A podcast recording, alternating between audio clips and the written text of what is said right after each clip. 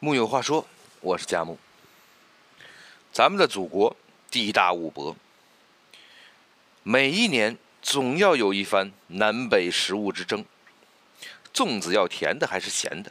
豆腐花是甜的还是咸的？无数人为此争论不休。我从小吃的都是甜的，咸的肯定很难吃。当然还是咸的好吃，甜的多腻呀。每次遇到这种争论，总让人心生感慨。中国人对吃的热爱简直就是登峰造极，对不同味道的喜好也能上升到三观的高度。但也因为这种信仰，我们对生活的味道有了极致的体验。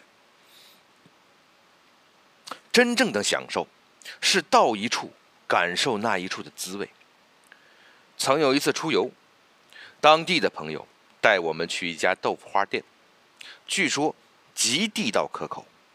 那里的豆腐花是淋了酱油、撒了葱花的，倒也爽滑，咸中带嫩。可是其中有位友人是南方长大的，从小吃惯了甜的豆腐花，刚一闻到味儿，他便摆摆手说：“这豆腐花怎么能会是咸的呢？好奇怪呀！”无论大家怎么劝说，他还是不敢吃。每个人对食物确实都有根深蒂固的习惯，这无可厚非。但就像美食家陈小青说过的那样，真正的享受是到一个地方去，吃一种属于那里的东西。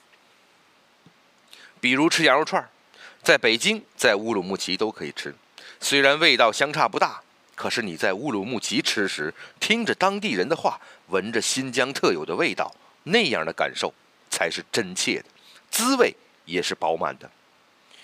别因为习惯而拒绝尝试。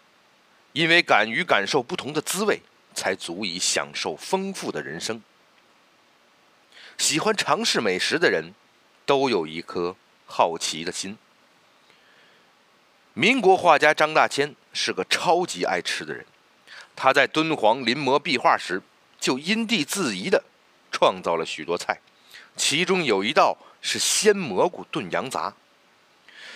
可是敦煌地处茫茫沙漠中，哪来的鲜蘑菇？几年后，张大千离开敦煌时，特意送了张野蘑菇的秘密地图给敦煌所所长，人们才知道这些野蘑菇是长在他住所附近的杨树林里。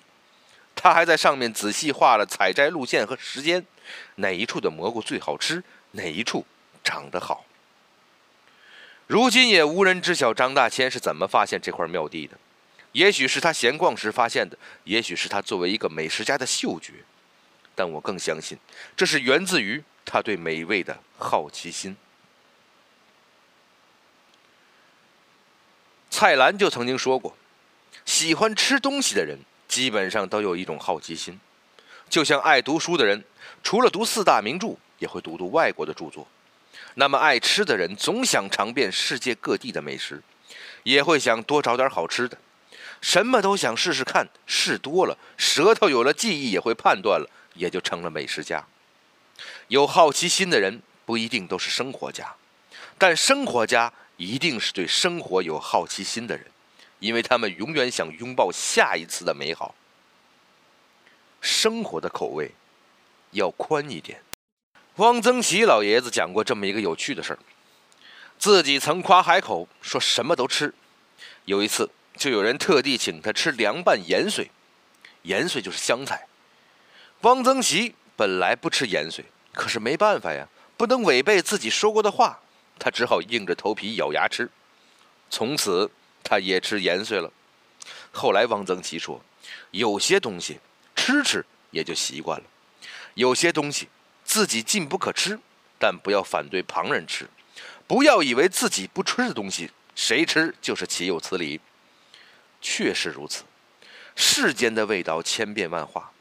我们何必拘泥于哪一种滋味才最好吃呢？蔡澜就说了：“哪儿有什么最好吃？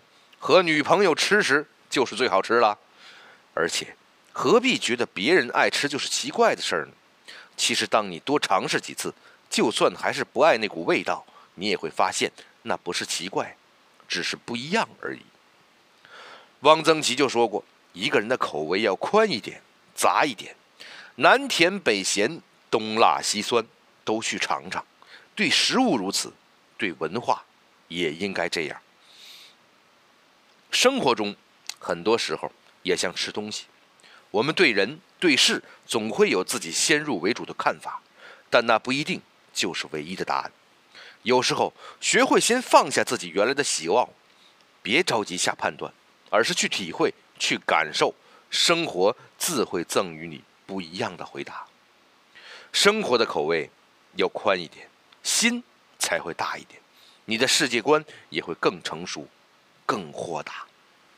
木有话说，我是佳木，咱们下回接着聊。